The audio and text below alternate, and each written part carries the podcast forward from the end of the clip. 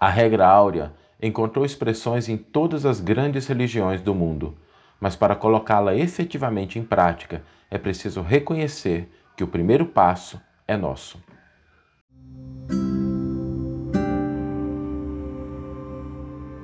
Você está ouvindo o podcast O Evangelho por Emmanuel, um podcast dedicado à interpretação e ao estudo da Boa Nova de Jesus através da contribuição do benfeitor Emmanuel.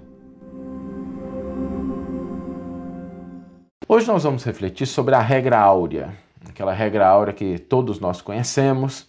Às vezes ela tem uma expressão positiva, né?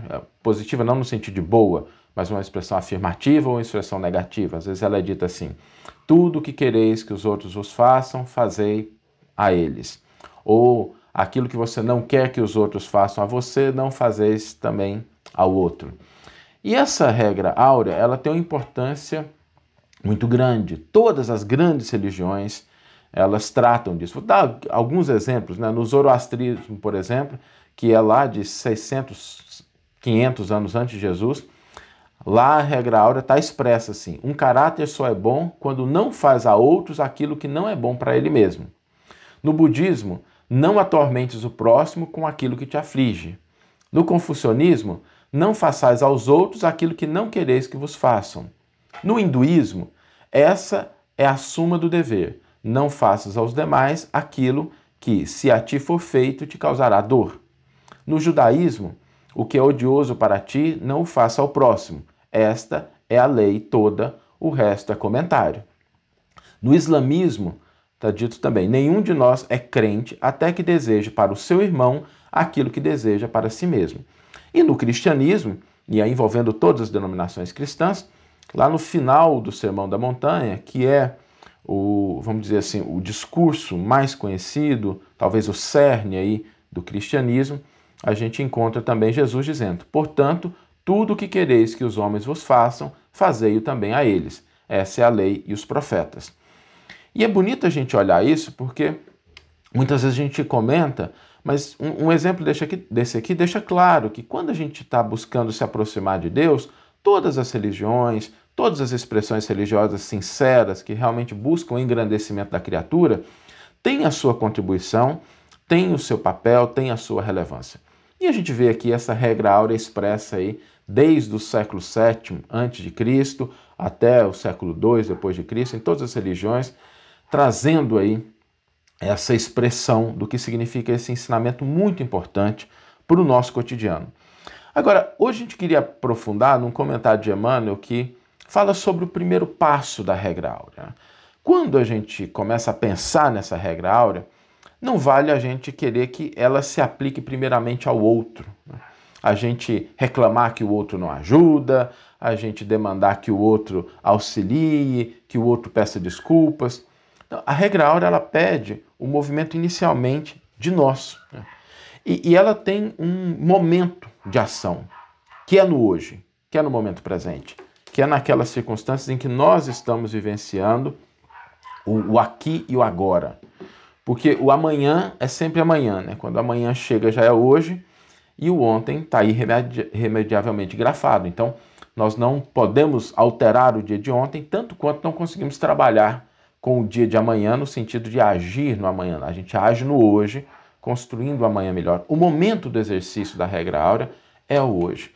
E Jesus foi um grande exemplo dessa regra, porque Jesus iniciou esse processo de fazer o bem sem esperar nenhuma recompensa, sem esperar consideração, curou as pessoas, mas não esperava reconhecimento, se sacrificou por todas as pessoas, deixando uma mensagem de amor, de luz, de orientação, de esclarecimento, sem esperar retorno. E até na cruz, diante daquele momento doloroso em que ele recebe o martírio, ele recebe a crucificação, ele eleva os olhos a Deus e pede perdão aos seus algozes. Então Jesus movimenta a regra áurea de uma maneira muito intensa. E é ele que vai dizer no final do Sermão do Monte né, que essa é a lei e os profetas. Agora, eu gostaria de aprofundar aqui um pouquinho em três aspectos, né, para que a gente possa colocar essa regra áurea em movimento. O primeiro deles é a gente ter consciência do que, que a gente quer. Porque quando a gente fala assim, fazer ao outro o que gostaríamos que o outro nos fizesse, primeiro elemento, saber o que, que a gente quer. ter consciência disso, refletir sobre o que realmente a gente espera para a nossa vida, o como a gente gostaria de ser tratado pelas outras pessoas, o que a gente gostaria que o mundo nos trouxesse. A gente precisa ter consciência do que a gente quer, porque às vezes a gente fica à mercê das opiniões, a gente fica à mercê das escolhas alheias ou do comportamento de massa. E aqui eu não estou fazendo nenhum juízo com relação a esse ou aquele, mas é preciso que a gente faça uma reflexão profunda e busque entender o que a gente quer. O que, que nós queremos realmente? O que, que a gente quer que as pessoas, qual é o comportamento que a gente gostaria que as pessoas tivessem para conosco? A gente gostaria que as pessoas nos compreendessem, que elas fossem pacíficas, que houvesse apoio, que houvesse compreensão, colaboração, comprometimento, esforço. A gente precisa ter isso na cabeça. Porque sem ter isso na nossa mente, fica difícil a gente saber qual é o passo seguinte. Né? Porque aí a regra ela fica um pouco superficial se a gente concretizar aquilo que realmente significa o que nós queremos. O que, que a gente quer? Então, um desafio grande, o primeiro passo é a gente ter consciência disso. O que é que a gente quer para a gente? O segundo é que a regra ela é unilateral. Ela não é bilateral. Né? É fazer ao outro o que gostaríamos que o outro nos fizesse. Não está dito assim, fazer ao outro se o outro reconhecer. Não é fazer ao outro porque o outro vai te retribuir. Não é fazer ao outro porque você quer mudar o outro e o outro vai. Não, não está escrito assim. A regra áurea ela é unilateral. Ela é de dentro para fora. Ela não estabelece condições, circunstâncias. Ela simplesmente estabelece que a partir do momento que a gente entende o que nós gostaríamos que fosse feito com a gente, aquilo se torne um padrão para o nosso comportamento em relação aos outros, para o nosso comportamento em relação às pessoas, para a nossa atuação no mundo, sem que hajam condicionamentos para que a gente haja dessa forma. Porque a reflexão sobre a regra áurea, ela começa a ditar um padrão de conduta. Um padrão de conduta que ele não espera reciprocidade externa, nenhum padrão externo de comportamento. É o nosso padrão, é o padrão individual de ação no mundo. E o terceiro aspecto é agir. Nós precisamos começar a fazer isso. Então, se a gente quer que as pessoas sejam mais tolerantes para conosco, o primeiro passo, sejamos mais tolerantes com as pessoas que estão à nossa volta. Sem esperar que aquelas pessoas retribuam, porque às vezes a vida nos devolve o que nós ofertamos à vida por caminhos que nós desconhecemos. A vida sempre devolve, mas nem sempre pelos caminhos que a gente gostaria ou que a gente quer. Então, a regra áurea tem esses três aspectos. O primeiro deles, a gente entender que é preciso ter consciência, meditar, refletir. O que, que eu quero? Olha, eu quero um mundo de mais paz, eu quero um mundo de mais compreensão, eu quero um mundo em que as pessoas sejam mais tolerantes comigo. Segundo passo, a gente entender que ela é unilateral. Entendendo esse padrão, isso deve se converter na nossa forma de agir. E o terceiro passo, agir. Né? Colocar em prática no dia de hoje. Vamos ler agora a íntegra do versículo e do comentário que inspiraram a nossa reflexão de hoje. E, e aqui, só para deixar claro, né, o, o texto que vai ser lido está no primeiro volume da coleção Evangelho por Emmanuel, de capinha azul lá. A coleção tem sete volumes, esse é o primeiro deles, e são os comentários de Emmanuel ao Evangelho, aos versículos do Evangelho de Mateus. E lá no capítulo 7, versículo 12 do Evangelho de Mateus, final do Sermão do Monte ali, a gente encontra uma referência muito bonita de Jesus trazendo isso, né? Assim, tudo quanto quereis que os homens vos façam, assim também fazei vós a eles. Pois esta é a lei e os profetas.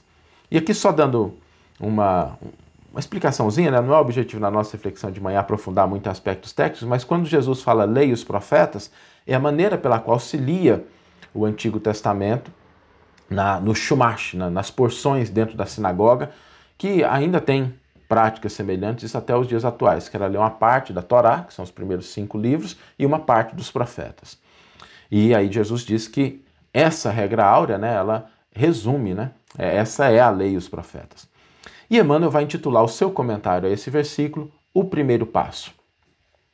A regra áurea recebe citações em todos os países, Em torno dela gravitam livros, poemas, apelos e sermões preciosos. Entretanto, raros se lembram do primeiro passo para que se desvele toda a sua grandeza. Não podemos reclamar a, a ajuda dos outros, antes é justo prestar auxílio. Não será lícito exigir a desculpa de alguém, antes é imperioso saibamos desculpar. Convidados a compreender, muitos dizem: não posso. Em estados a auxiliar, respondem muitos: ainda não. Esquecem-se, porém, de que amanhã serão talvez os necessitados e os réus, carecendo de perdão e socorro.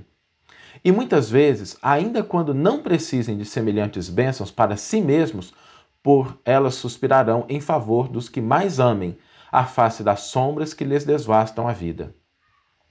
Se um exemplo pode ser invocado como bússola, recordemos Jesus. O mestre dos mestres fez o bem, despreocupado de considerações, alivia sem paga, acende a esperança sem que os homens lhe peçam e perdoa espontaneamente aos que injuriam e apedrejam, sem aguardar-lhes retratação. Veneremos assim a regra áurea e estendamos o espírito de amor de que se toca divina. Contudo, estejamos certos de que ela somente valerá para nós se lhe dermos a aplicação necessária. O texto do ensinamento é vivo e franco. Tudo o que quiserdes que os homens vos façam, fazei-o assim também vós a eles. Querer o bem é impulso de todos, mas na prática do Estatuto Sublime é forçoso sejamos nós quem se adiante a fazê-lo. Que você tenha uma excelente manhã, uma excelente tarde ou uma excelente noite e que possamos nos encontrar no próximo episódio. Um grande abraço e até lá!